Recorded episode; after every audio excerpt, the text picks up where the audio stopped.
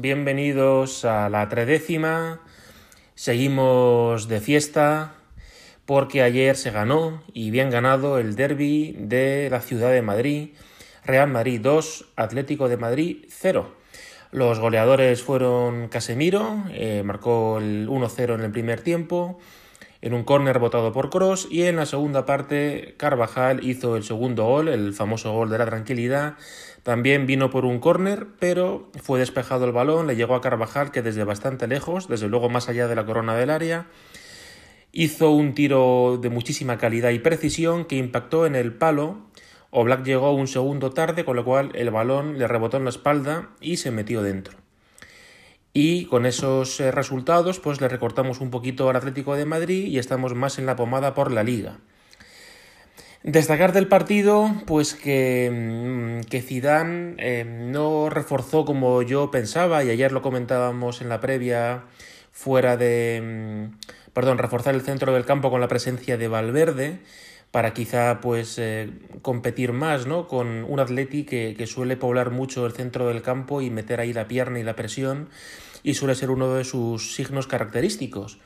Zidane optó por quizá dar algo de continuidad y emplear a Lucas Vázquez que estaba bueno hasta ahora y ayer de nuevo dando un gran nivel tanto en defensa como en ataque y alineó Zidane a Courtois, Mendy, Barán, Ramos, Dani Carvajal en el centro del campo, el mítico Casemiro Cross Modric, Lucas Vázquez y arriba Karim Benzema y Vinicius Junior. Como dice Pellegrini en uno de estos vídeos siempre recomendables, creo que se llama The Tactical Room, no es tanto la alineación, sino el posicionamiento.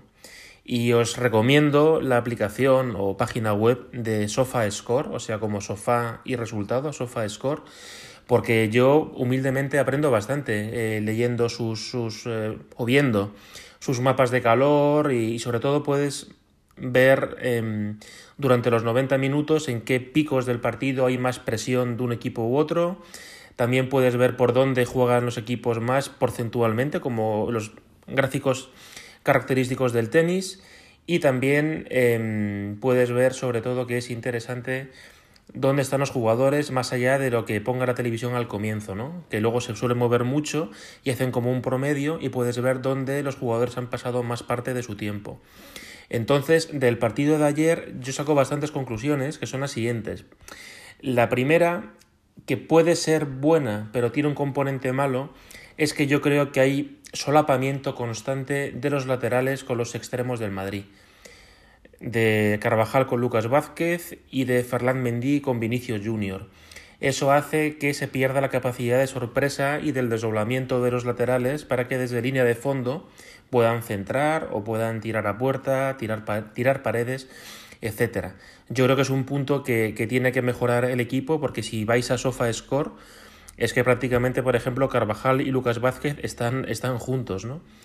Lo que pasa es que se entienden bien. No se puede decir lo mismo de Mendy y Vinicius. No sé si desde el famoso partido contra el Mönchengladbach, pero busca un poco a Vini y además él tiene tan poca confianza que, que es como jugar con 10, así lo digo. Eh, yo sinceramente pienso que, que Vini, que es muy voluntarioso, que es muy joven, que tiene margen de mejora, etcétera, etcétera, etcétera, pero Vini, yo sinceramente ahora mismo preferiría poner por ahí a Rodrigo que también ha demostrado que puede jugar por banda izquierda. Y también es, eh, es curioso ver los, los, mapas de calor del Madrid, que sobre todo condujo más el juego por las bandas que por el centro, cosa que está bien porque contra equipos tan defensivos como el Atleti, atacar a mogollón por el centro no puede ser, no suele ser gran cosa, ni muy, ni, muy productivo y además fue un reparto equitativo por las bandas, aunque a veces empezaba por banda izquierda y luego se acababa la jugada por banda derecha, el porcentaje de estancia por ambas bandas fue un poquito más por la derecha, pero no mucho. Y eso pues eh, se enfrenta con lo que planteó Simeone, que fue básicamente atacar casi al 100% por nuestro costado izquierdo. Curioso cuando su mejor ocasión fue una acción por el costado derecho, que a Dios gracias finalizó mal Lemar. Bueno, y también he de destacar Tony Cross, que, que, de nuevo ha recuperado el nivel. De hecho, Cross Modric creo que están al nivel de, de 2018 tranquilamente o 2017. Que se mire pasa su gol, ¿no? Aunque ayer estuvo mejor. Y Cross yo creo que lleva ya varios partidos que está construyendo el juego, digamos, desde el costado izquierdo con posiciones cercanas a las de Ferland Mendy y eso quizá le hace estar menos presionado y permite construir la jugada con más limpieza que cuando hacía más de 5. Son mis opiniones y bueno, yo creo puedo estar equivocado, pero sinceramente creo que son, vaya, que son interesantes y que, y que efectivamente creo que Kroos está, está mejorando mucho su aportación al juego del Madrid desde esa posición. Mm, también quiero destacar a Karim Benzema, que, que hizo un partido excelso, una exhibición absoluta. La pena fue que no pudo anotar su gol porque su remate con pierna izquierda eh, tocó en el palo tras una mano milagrosa de, de pero sobre todo es que hizo de todocampista. Yo siempre sabéis que soy muy vencemista, es verdad, eh, pero he tenido conversaciones con madridistas que lo son menos y bueno, y hay un perfil de madridista que, le gusta más el 9 tipo Santillana, pero creo que Benzema es una bendición para este equipo. Porque, y el ejemplo es, si queréis ver repetida en algún momento la final de Kiev contra el Liverpool. O sea, es un desatascador de juego magnífico, tanto cuando el equipo rival se encierra como cuando nos presiona. Ayer hay una jugada de Benzema que al primer toque limpia la presión del Atleti de modo mágico. Es decir, que Benzema, bueno, y está en un estado de forma, así que, que es, es, maravilloso y esto hay que aprovecharlo. En general, el estado físico de la, de la plantilla es impresionante. No sé si es que se ha llegado a este famoso pico de forma, ¿no? que suele haber dos, tres durante la temporada, pero lo cierto es que vamos como aviones y eso pues nos ayuda a que el juego sea más fluido y a que podamos eh, presionar y meter la pierna. Ayer es que robamos mucho en el centro del campo del Atleti y a veces incluso en su área. Y eso pues nos permitió llegar a situaciones de gol con más facilidad, porque antiguamente el Atleti hacía planteamientos capelianos y igual tenías un tiro por cada tiempo. Sigo echando en falta del Madrid, que lo hizo contra el Borussia, no hoy, eh, tirar más de lejos, porque casi, bueno, Casemiro menos, ¿no? Pero Cross, Modric, creo que son excelentes golpeadores desde, desde fuera del área. Y también en la parte mejorable del Madrid, creo que, que Ramos tiene que dejar de tirar las faltas. Es decir, no las tira mal, pero teniendo a Cross, a Modric, a Benzema, me parece que es un crimen que una falta en la frontal del área sea tirada por Ramos. Y otro de los puntos para mí clave del partido de ayer, volviendo un poquito a las cosas positivas, es que contra el Sevilla menos, pero contra el Borussia y ayer hubo esa sensación del Madrid grandioso de Zidane de control absoluto del, del juego en todas sus facetas. Bien en posesión, bien en contragolpe, bien en presión. Una de las mejores frases que definen a este Madrid de Zidane la pronunció Felipe Luis tras el partido de Copa de Europa que propició el pase del Madrid a la final de Cardiff y Felipe Luis fue el que dijo que Felipe Luis, perdón, fue el que dijo que cuando le preguntaron que definiese a este Madrid dijo, a mí este Madrid me parece que es el mejor del mundo porque es mejor que tú en cualquier tipo de planteamiento de partido. Es decir, te controla al contragolpe, te controla a la posesión, te controla con juego marrullero, te controla con balón parado.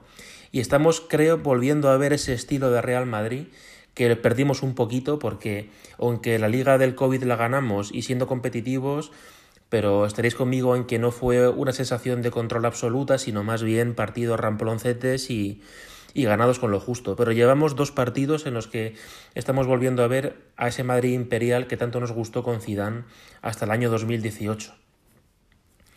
Y, y también uno de los puntos fuertes, yo creo, es que, que, la defensa es muy sólida cuando, cuando está Ramos. Y además creo que igual que Ramos mejora a Barán, Mendy mejora en gran magnitud a Sergio Ramos porque digamos que tapa bastante pues esas locuras pasajeras de Ramos de creerse centrocampista o de creerse delantero y si desocupa su posición Mendy está ahí enseguida. Eh, me parece que es una bendición Ferland Mendy, que aunque en ataque tiene que dar más, pero, pero tenemos el flanco izquierdo muy reforzado. De hecho, ayer el Atleti solo crea peligro por una acción de Marco Llorente, como digo, que, que, Carvajal y, Barán van hacia el mismo rematador y queda solo Lemar y remata fuera. Y luego un centro de Lodi que para muy bien Courtois por remate de cabeza de Saúl. Es decir, que el Atleti, que venía marcando veintipico goles, solo concediendo dos, ayer apenas cree peligro y recibe dos goles. Y eso habla muy bien del equipo de Zidane en las, en las dos áreas. Del Atleti, pues me gustó mucho Joao, Félix, me parece que es un espectáculo de jugador y no entendí en general ni su cambio ni los cambios de Simeone. Creo que Suárez estuvo mucho tiempo en el partido. Y también algún coletazo de Llorente, pero poquito. O sea que digamos que me decepcionó bastante el Atleti. Así que bueno, con la victoria de ayer y con el empate hoy de la Real Sociedad en casa contra el Eibar, pues se estrujó un poquito la clasificación. Ahora está Atlético de Madrid y Real Sociedad con 26 puntos, el Atlético un partido menos. Y luego estamos nosotros con 23, que tenemos un partido más que el Atleti y un partido menos que la Real. Es decir, que tiene pinta de que Atlético de Madrid y Real Madrid con esos partidos que están por jugar pues se pueden quedar eh, liderando la clasificación y la Real hay que ver hasta qué punto le dura la gasolina o si es como la Real de, de, de Kovacevic, Nijat y Xavi Alonso, que aguantó hasta el final. Y luego el Villarreal, que está ganando en el campo del Betis, pues también podría estar ahí con 23-24 puntos. Pero bueno, que lo importante es que estamos de vuelta, compitiendo, jugando bien. Y mi, mi petición, que era eh, coger las vacaciones de Navidad, pues no estando muy lejos del Atleti y, y compitiendo por la liga, o por lo menos no desenganchados, tiene pinta de que se cumplirá. El siguiente partido es entre semana contra el Atleti de Bilbao, aquí de nuevo en Madrid. Pero antes, el lunes, está el sorteo de la Copa de Europa de los octavos de final. Acordaos que nos puede tocar la Atalanta, la Lazio, el Leipzig o el Oporto. La Atalanta lleva dos años jugando muy bien. En la última Champions lo eliminó el PSG sobre la bocina y se ha metido en un grupo con Liverpool y con Ajax. O sea que a mí me da bastante, bastante respeto. Y el Leipzig se ha clasificado con PSG y con United, pero por lo que he podido ver pildorazos y leer, creo que por lo menos defensivamente no es tan potente como, como la temporada pasada. Pero vamos, como los octavos van a ser eh, en 2021, a saber cómo llegan nuestros rivales. Y, y luego eh, el siguiente fin de semana nos desplazamos al estadio de Ipurúa para jugar contra el Eibar que va séptimo clasificado. Es decir, que bueno, son dos partidos, dos partidos en teoría, a ver, siempre con el respeto máximo, todo esto, pero son dos partidos en teoría asequibles. El partido contra el Atlético de Atlético, no, de Bilbao es el martes 15 de diciembre a las 10 de la noche, o sea, va a hacer una temperatura bastante fresquita en Valdebebas y el Atleti pues eh, lo cierto es que está pasando por una pequeña mala racha en primera división. Se encuentra, de hecho, en duodécimo clasificado con 14 puntos, pero, pero en sus últimos cinco partidos eh, solo ha ganado uno. Ha empatado dos y ha perdido dos.